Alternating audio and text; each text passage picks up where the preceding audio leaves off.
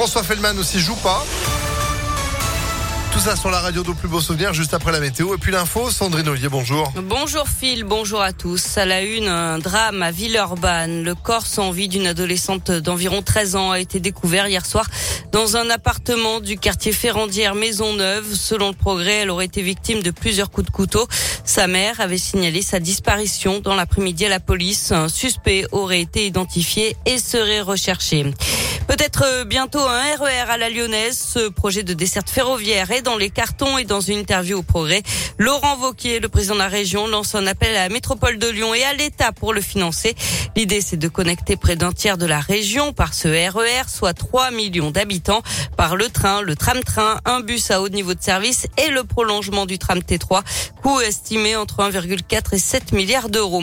Du nouveau sur les routes de l'Isère, le retour aux 90 km heure ce matin sur 12 axes du département. Ça correspond à 165 km.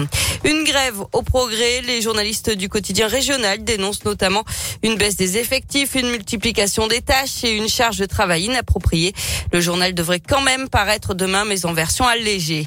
Et puis en bref, l'ouverture de la deuxième dose de rappel anti-Covid aux plus de 60 ans, c'est ce qu'a annoncé Olivier Véran ce matin. C'est le rendez-vous attendu par tous les fans de voitures. Le salon de l'automobile a ouvert ses portes ce matin à Lyon Expo pour cinq jours. C'est le premier salon du genre en France depuis deux ans et demi. Le dernier rendez-vous remonte à septembre 2019. Autant dire que l'impatience est là.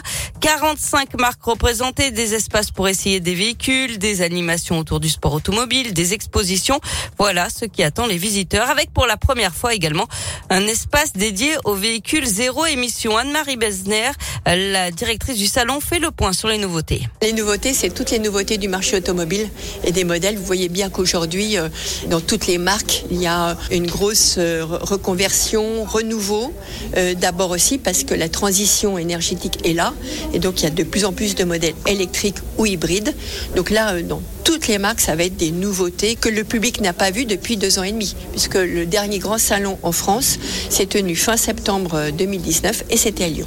Et autre nouveauté, un nouvel espace dédié aux véhicules d'occasion sur 10 000 mètres carrés. Là encore, la crise du Covid a poussé les consommateurs vers ce marché qui est à la côte. Euh, pendant les cinq jours du salon, le stock de véhicules à vendre sera réapprovisionné. On passe au sport avec du foot ce soir. Quart de finale allée de la Ligue Europa. L'OL se déplace à Londres pour affronter West Ham. C'est à 21h. Du basket aussi. Dernier match de la saison en Euroleague pour l'Asvel qui reçoit Milan ce soir à l'Astrobal.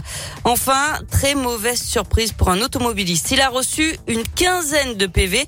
Montant des amendes au total 4000 euros. Sauf que ce n'était pas lui qui était au volant et pourquoi son véhicule avait été confisqué en 2019 après qu'il était mis en cause dans une affaire de vol et de recel en bande organisée. Depuis, eh bien, sa voiture a été attribuée à un service de police de l'Essonne. Selon le Parisien, ce sont donc les policiers qui commettent les infractions.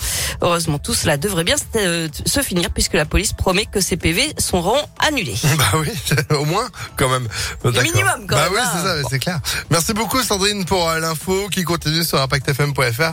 Vous êtes de retour à midi? À tout à l'heure. Allez, à tout à l'heure. Bon, pour la météo, c'est